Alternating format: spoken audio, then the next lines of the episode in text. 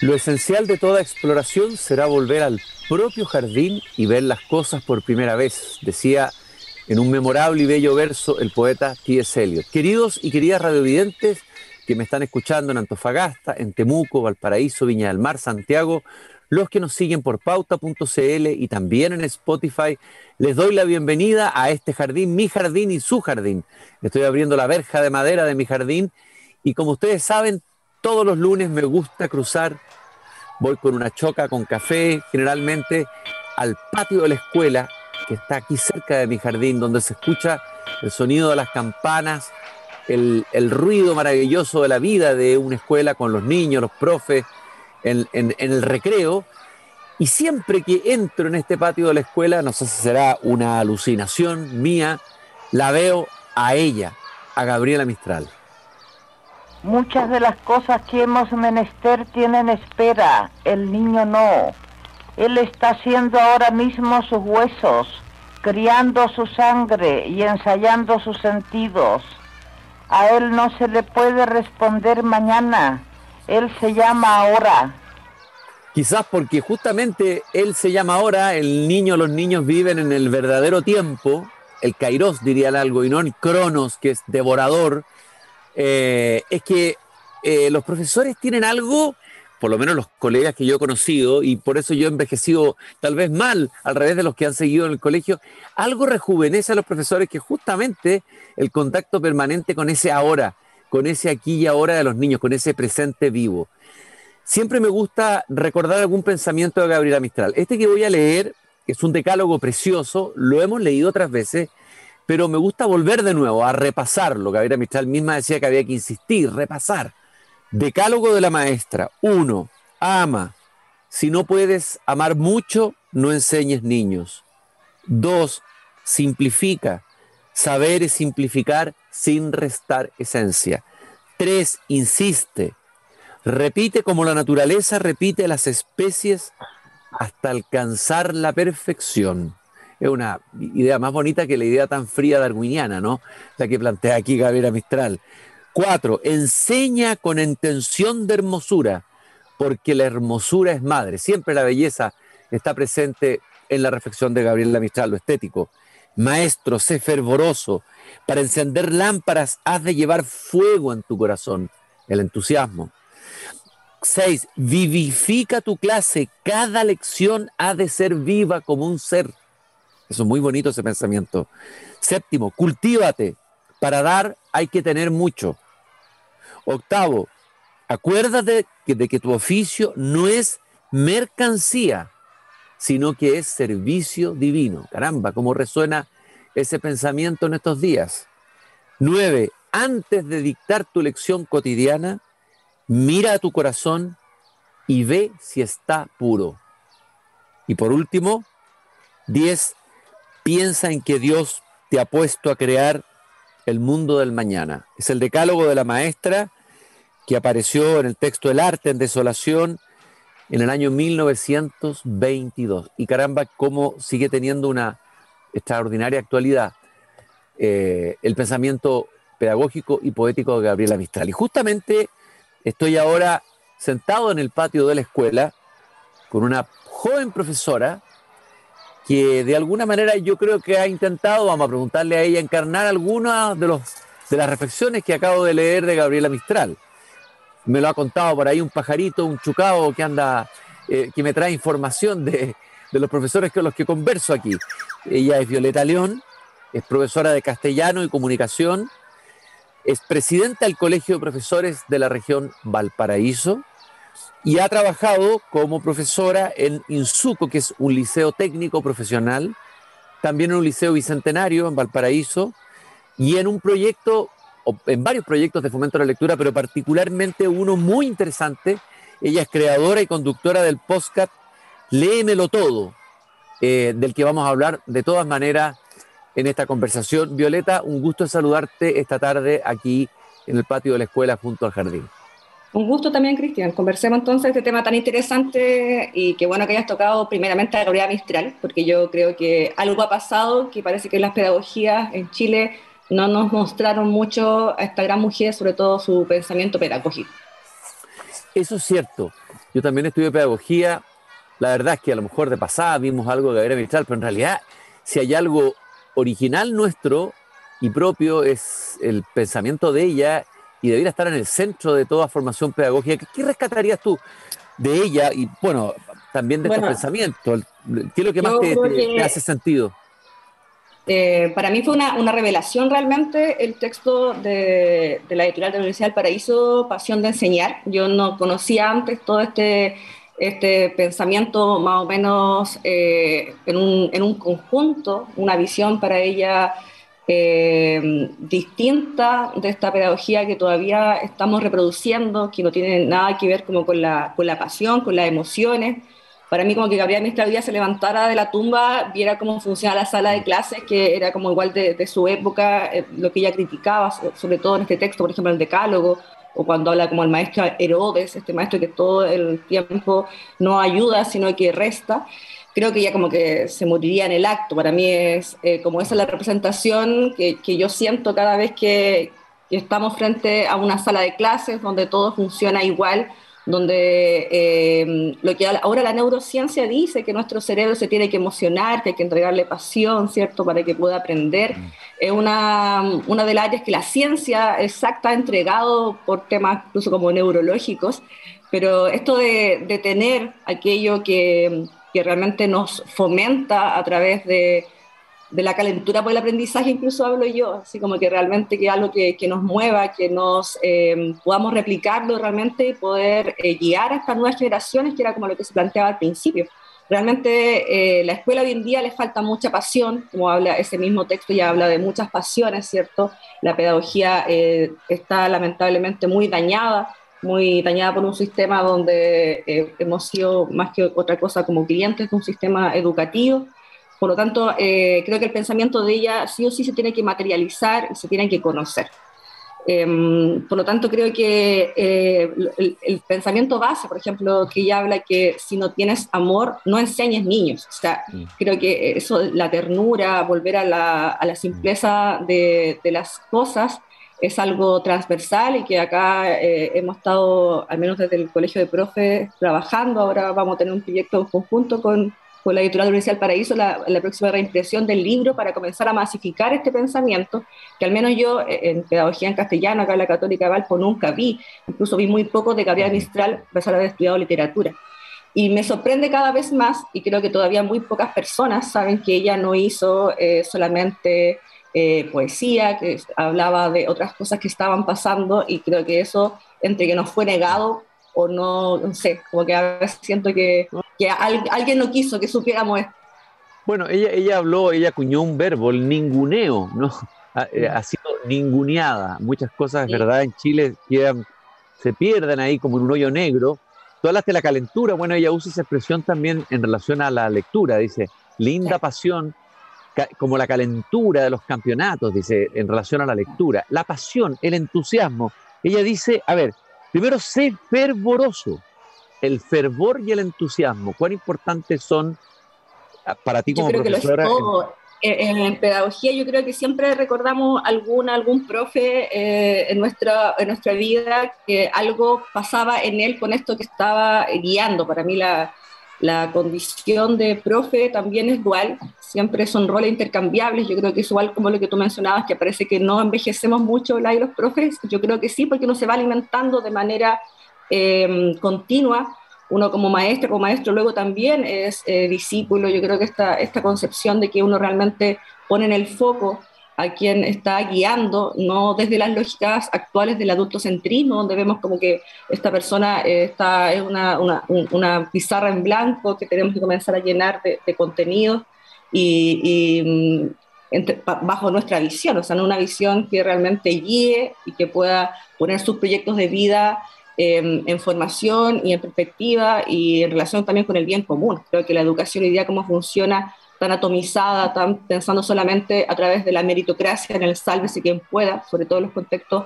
que yo he trabajado, eh, la educación es vista como eso simplemente, donde solo importa cuánto preparemos a alguien para una prueba, para un día, donde eh, esta eh, efervescencia, ¿cierto?, por el aprendizaje, esta pasión que realmente nos provoca aprender el mundo comprenderlo un poquito que sea, eh, va más allá de lo que hoy día en los establecimientos estamos enfocando, que es simplemente la estandarización para una prueba, para un día y para salvarse de manera individual y no, no desde el bien común.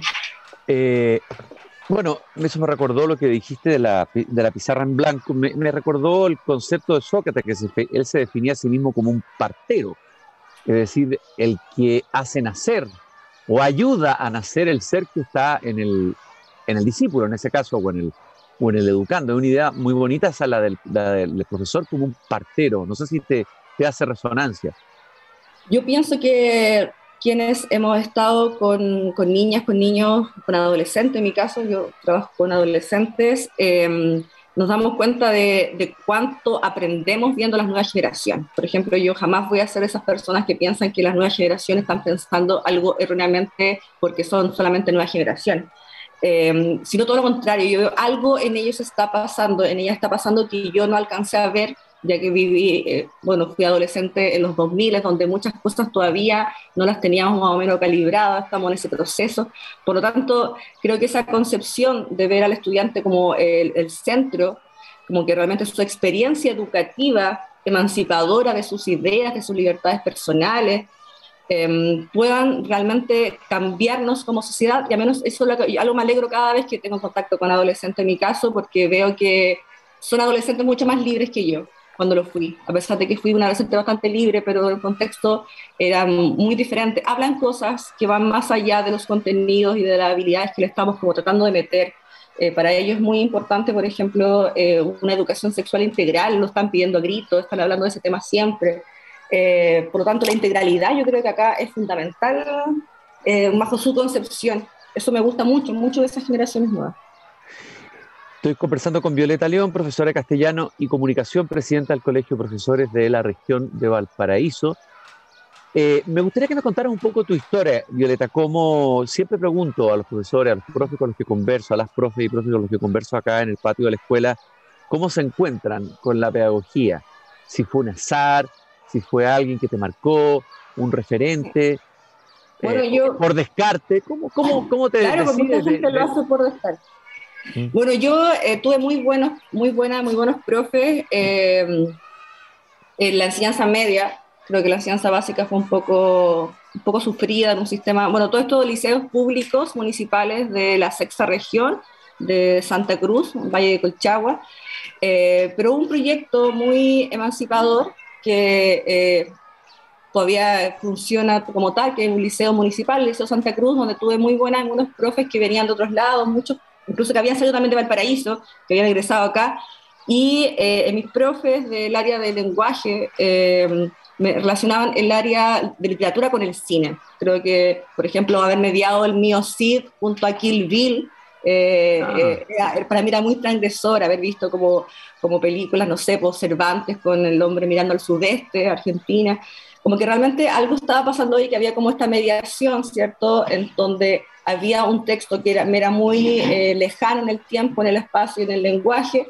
y eh, cine que estaba saliendo en ese momento, eh, o que ya llevaba un tiempo, pero que podía ser bien mediado. Yo creo que esa, esa relación de ver algo como vivo, de algo que además de que me enseñaron todas las habilidades, eh, porque liceo tenía eh, muy buena entrega en cuanto a la herramienta también para poder optar ese año a la PSU y todas esas cosas, pero viendo que eh, preparar y realmente entregar guías para poder analizar, reflexionar en torno a lo que estaba pasando en el mundo, a lo que yo ya estaba comenzando a vivir en esta etapa de adolescencia, que es la preadultez, podía comprenderlo, reflexionarlo y luego la herramienta para estas habilidades que conocemos y que solamente trabajamos, como que venían por añadidura, digo yo siempre. Eh, y creo que esos como son los focos que deberían ser distintos. Realmente estamos hablando de una eh, educación que primeramente motive, que realmente yo pueda transmitirle a una, una estudiante eh, que la narrativa está siempre presente en nuestra vida, como decía Piglia, cuando el ser humano como que sale de la caverna y comienza de otros lados, luego vuelve y la gente le cuenta, le dice, ya, cuenta lo que viviste afuera, eh, para mí es eso, o sea, entenderle que la narrativa eh, y la vida en general se está contando, se está diciendo, y que el arte, en este caso la literatura, es meramente una representación. Por lo tanto, creo que también eh, para mí el foco ha sido eso, contextualizar siempre la literatura en el contexto eh, que estamos viviendo, en la misma sala de clase. Creo que la visión de ver a, la, el estudiante no como un, cliente, sino como una persona que está viviendo ahora ya su experiencia educativa, debe cambiar el foco para que realmente dejemos de latear muchas veces en clase eh, cosas que no tienen ninguna relación con el contexto, con lo que están pensando, viviendo eh, hoy, que fue, no es nada más de lo que nosotras vivimos nosotros cuando fuimos adolescentes. No hay mucha diferencia. Oye, Violeta, eh, tú has trabajado en temas del fomento de la lectura, lo que podríamos llamar la mediación lectora. Vamos a hablar después del podcast, pero me gustaría saber cuál es tu mirada de lo que has aprendido tú como profesora en la sala de clase con estos alumnos de estas nuevas generaciones que tú has descrito también. Eh, ¿qué, eh, cuál, cuál, ¿Qué has aprendido en el, enseñar literatura ahí, en la sala de clase real, con el alumno real chileno de hoy real? ¿Qué, qué ¿Qué te gustaría tal vez compartir de tu experiencia de la enseñanza, se llamar la enseñanza, la literatura, traspaso, mediación, me parece mejor de la literatura? Pienso que primeramente no hemos leído bien a quienes les estamos entregando la literatura, que nos vamos al revés. Primeramente, en, por ejemplo, pasar eh, contenidos de género lírico, contenidos primeramente que de narrativa, no lo hacemos a la inversa, donde realmente eh, leamos primeramente textos, siempre en clases, por ejemplo, para mí eso de imaginarnos que el aire estudiantes van a leer en sus casas, siendo que las personas adultas tampoco están leyendo mucho. Eh, creo que siempre leer en clases lecturas que sean sencillas, primeramente. Creo que la motivación a la lectura lo podemos comenzar de una, por ejemplo, con los clásicos. Eh, incluso la Galería Mistral en su mismo texto de Pasión de Leer lo dice, o sea, la lectura tiene que ser como se come, como una necesidad, ¿cierto? Que finalmente... Perdón, Violeta, la lectura en voz alta, o sea, en el fondo es eh, la experiencia de la lectura en voz alta en la sala de clase, podría Sí, tal vez eh, para mí, por ejemplo, yo en, en, contextos de enseñanza media me gusta mucho comenzar a trabajar narrativa desde cuentos y cuentos que sean como contemporáneos. Me ha ayudado mucho eh, todas las, las, publicaciones que además tienen como categoría en, en, los fondos del Ministerio de Cultura, donde han salido muy buenos textos que son muy cercanos para ellas, para ellos en el tema, en el tiempo y también los contextos. Por ejemplo, Valparaíso tiene mucha narrativa, muchos textos que están saliendo de acá y creo que eso hay que comenzar a pensar.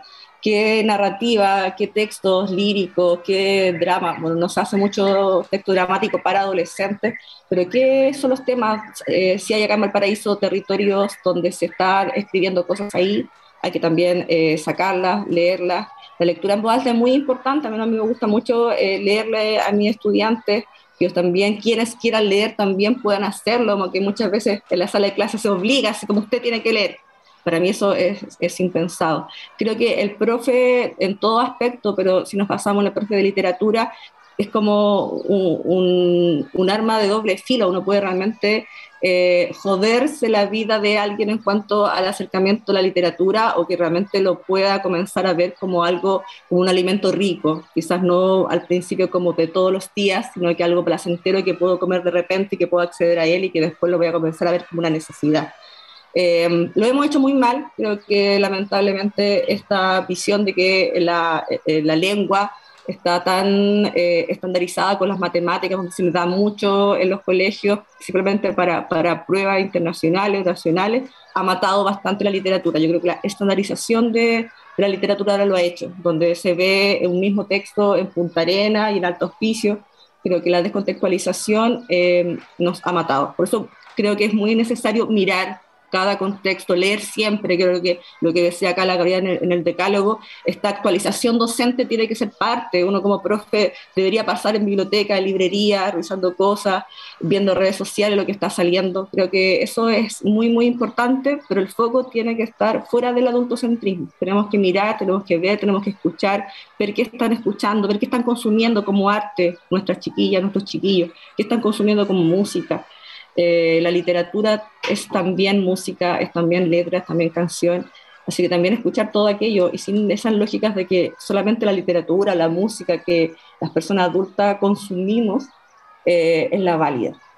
Ahora, este, este, este interés de abrirse y de escuchar lo que están escuchando y leyendo ellos, pero también hay tradición, o sea, la, cultura se hace la tensión entre... ¿Cómo, cómo, ¿Cuál es tu experiencia con los clásicos? ¿Cómo se pueden enseñar los clásicos si es que tienen alguna vigencia eh, hoy? Eh, ¿cómo, ¿Cómo puede hacerse un puente?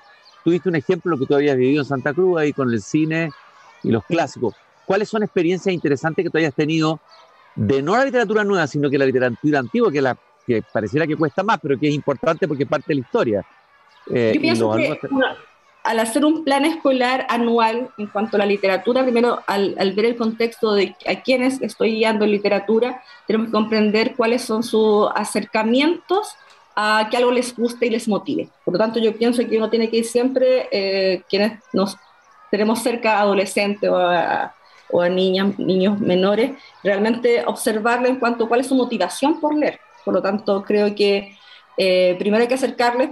Yo he tenido casos donde he trabajado primeramente los eh, bestsellers, donde hay mucha narrativa en bestseller que es de mala calidad y mucha que es de muy buena calidad. Eh, en cuanto a la narrativa juvenil, que ahora en los últimos años la literatura infantil y juvenil eh, ha emergido, antes era muy discriminada, pero como la literatura de adultos y para adultos también en la, en la LIG hay muy buenos textos, por lo tanto creo que un gancho siempre es comenzar con textos que sean cercanos, eh, incluso estos que te mencionaba, y luego comenzar a mediar de a poco eh, a llevar al menos los primeros años de enseñanza medio trabajo con textos dramáticos clásicos, como que igual les gusta esto de la representación, no sé, de Shakespeare, algunas obras clásicas, y hacer esa conexión de también la puesta en escena, creo que un muy buen acercamiento a los clásicos los primeros años de, media, donde ya comenzamos como a verlos eh, de manera más profunda en la educación a través del teatro, teatro clásico, y luego comenzar eh, a trabajar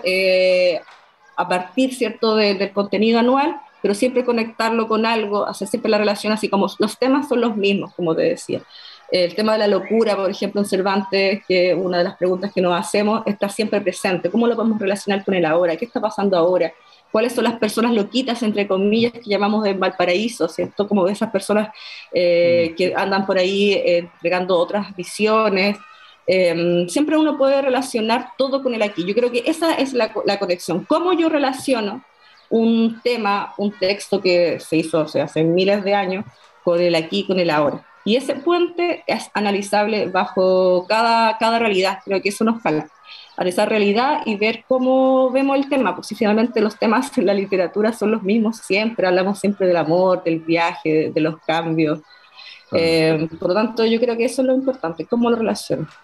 Violeta, Vamos al proyecto del podcast, léemelo todo. ¿Cómo surge primero? Cuéntame un poco la historia, cómo llegaste a hacer un podcast.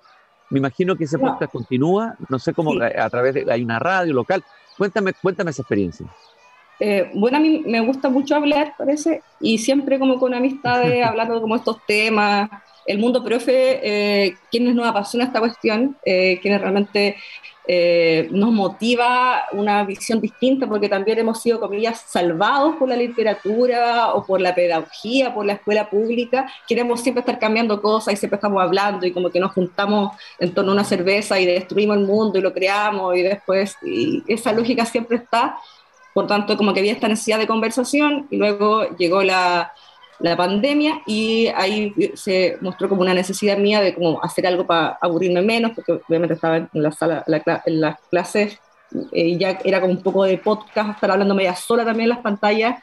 Así que ahí eh, comencé a querer em, hablar, así que me metí a ver cómo, cómo, uno puede subir las cosas a Spotify, estar en Spotify y también en alguna otra plataforma como eh, estas de, de Google Podcast también. Em, así que fue eso, comenzar a hablar temas con amistades que hablábamos en torno al libro, amistades de diferentes áreas, profe alguna, otras personas no, y también con autores, autoras, editoras, editores de, acá de la zona y también de otros lados. Pero es como esta necesidad de hablar de manera libre y fuera del aula eh, temáticas relacionadas a la lectura y cómo podemos eh, compartir nuestra vivencia lectora más que todo eso y también lo que se está haciendo eh, en la zona, en la región de Valparaíso. ¿Y por qué se llama Léemelo Todo? Porque realmente eh, creo que la, lectura no es solo cuando comenzamos a decodificar un, lenguaje, cuando aprendemos a leer, sino que también cuando abrimos el ojo al mundo, ¿cierto? Cuando eh, comenzamos a mirar la realidad. A leer. Por eso también es bien amplio en cuanto a los temas que vemos, no solamente es como, como texto, eh, sino que también podemos analizar, no sé, fotografía. Eh, por lo tanto, ahí está, está bastante bueno, lo pueden encontrar en, en Spotify como Léemelo Todo.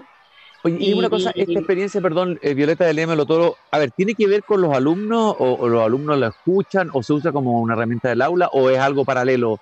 Es como el oficio paralelo, digamos. Eh, lateral, como, decía. Un oficio paralelo, yo creo que es como, como motivar un poco a otras personas también a, la lectura, no solamente desde mi labor de profe, eh, igual muchos estudiantes también lo escuchan de repente y dicen, profe, igual me gusta como que hablo de ese tema, además que hablo como de mucho más eh, deslenguada en cuanto a estas formalidades de la sala de clase, eh, como se habla todo como desde, desde lo que nos calienta, desde la pasión de lo que nos trae la literatura, eh, va por ahí, así como un poco sacar a, esta concepción de la profe, el profe de lenguaje como una persona tan recta, tan así como, un poco fome, digo yo, ¿no? Así que es como eh, hacer una, una, transgresión en cuanto a estos cánones docentes que tenemos, sobre todo el profe, la profe de lenguaje, tiene muchos estereotipos que son muy simpáticos. Sí, me imagino. Hay, hay muchos estereotipos en torno a la figura del profesor o el profe. El profe castellano en mi época, ahora el profe de lenguaje y comunicación. Ahora, siempre el profesor, creo, a pesar de todo lo que hemos eh, señalado y que tienes razón, digamos, las limitaciones del sistema, siempre el profesor se las ingenia, un profesor busquilla, para tratar de infiltrarse y subvertir desde adentro eh, los límites que le plantean los programas, que le plantea, no sé, el tipo de colegio donde esté. A ver, eh, tu experiencia de, de, espacios que hayas ganado a pesar de tener esos límites, o sea, para un profesor que está, porque te va a escuchar y se va a sentir que está en una prisión. Es decir, oye, ¿aplicamos o trabajamos? ¿Qué hacemos? Claro, para mí las dos cosas pueden estar siempre eh, en línea y se pueden hacer muchas cosas simplemente eh, mostrando esto que, que, nos, que nos mueve. Para mí, em, yo siempre recuerdo como un texto que a mí me, me, ha resultado en todos lados, que son como cuentos de la Arelis Uribe, Kiltras, como un conjunto de cuentos que son muy cercanos en cuanto a, a temas, a contexto, a pesar de que se da como la adolescencia de ella, que fue como la, de los años 2000. Eh, pero era esto de, realmente hacer cosas con fotocopias, con textos que podemos ver desde el teléfono, porque muchas veces los, los colegios, las bibliotecas no, existen más de un ejemplar de algún texto. Por lo tanto, hacer esta, esta cercanía, eh, a mí, para mí fue todo, esa, esa transgresión de ya vamos a ver un texto y nadie hablaba en clase y todo el mundo estaba pendiente y dábamos vuelta a la hoja en el mismo momento, para mí eso fue algo que me comenzó a, a cambiar la visión de lo que veía en clase donde decidí no seguir engañándome, porque muchas veces nos engañamos como profes pensando que no, si se van a leer tal libro que nosotras consideramos, nosotros consideramos que es lo correcto para su edad, eh, sin haber hecho antes e-, esta, esta mediación para que la literatura en este caso sea tan rica, tan placentera como dice la Galería Mistral, siempre, ya lo mencioné así. Hacer leer de manera eh, como se come, placentera siempre. Y creo que eso del, placer eh, tiene que ser una de las bases. Sabemos que no siempre vamos a leer por placer, en ese contexto informativo muchas veces no es otro el foco, pero eh, la visión que sea desde el conocer, desde un poco la realidad, ¿cierto? Eh, es todo. Y creo que eso es el contexto, leerlo bien, mirar, observar, leer, salir a librerías, ver bibliotecas, ver lo que está circulando, ver los nuevos premios que están saliendo. Para mí eso es como, eh, yo me meto al, premio Bolaño todos los años, ver lo que está saliendo, comenzar a leer, ver lo que está publicándose. Y no solamente también en estas cosas, sino que también ver otras alternativas, como por ejemplo eh, estas plataformas donde se escribe eh, de manera libre, como Wattpad, que es una plataforma que escribe mucho adolescente que es una plataforma eh, virtual, una aplicación, y donde muchos textos han salido ahí. Además, les, gusta mucho porque es como la narrativa erótica que ellos mismos escriben. Así que creo que esas cosas hay que comenzar a, a tomarlas y a escuchar. Porque la los estudiantes sí leen, quizás no leen lo que nosotros queramos que lean en ese momento, porque bajo nuestra visión de adultas, adultos, eh, pero están leyendo y la mediación está nosotros cómo podemos presentarle a los clásicos, a, lo, a lo, realmente eh, como base, ¿cierto?, de, nuestra sociedad eh, occidental en cuanto a la literatura. Creo que va, va, un poquito por ahí. Salir un poco de las lógicas de, del adultocentrismo para mí es, como la clave. está sonando la campana que indica que está terminando el recreo y por lo tanto vamos a tener que terminar esta conversación. Se supone que tú vuelves a clase, pero no sé si estás haciendo clase o parece que estás tomando una especie de sabático. claro, estoy, eh, voy a comenzar a trabajar ahora en un proyecto de mediación artística. Para mí igual la, la, post-pandemia fue compleja. Em, y a muchas, muchos profes también le ha pasado, así que ya llevo 10 años haciendo clases de la educación pública, donde creo que un, un poco un discipulado, eh, la educación pública donde no hay ni un peso para nada.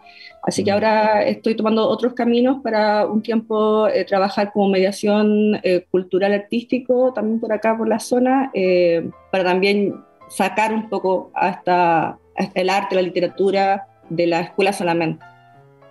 Violeta, yo te quiero agradecer mucho esta conversación en que has mostrado tu pasión, tu entusiasmo, en el fondo, el pensamiento de la amistad, pero encarnado hoy día, en este tiempo y con estos jóvenes eh, de esta sociedad nueva, la apertura, el escuchar, el, profesor no como alguien que viene a imponer un catálogo de sus propias lecturas, sino que se abre a otras lecturas, a otras lecturas del mundo, a otras miradas, en fin. Muy interesante todo lo que hemos conversado. Te agradezco mucho, Violeta, este tiempo que me diste de tu recreo aquí en el patio de la escuela. Muchas gracias, gracias a ti. Y vamos a buscar entonces este podcast, léemelo todo, está en YouTube. Eh, en Spotify. Spotify. En Spotify lo vamos a buscar entonces. En Spotify vamos a buscar léemelo todo. Muchas gracias, Violeta. Me despido de ti.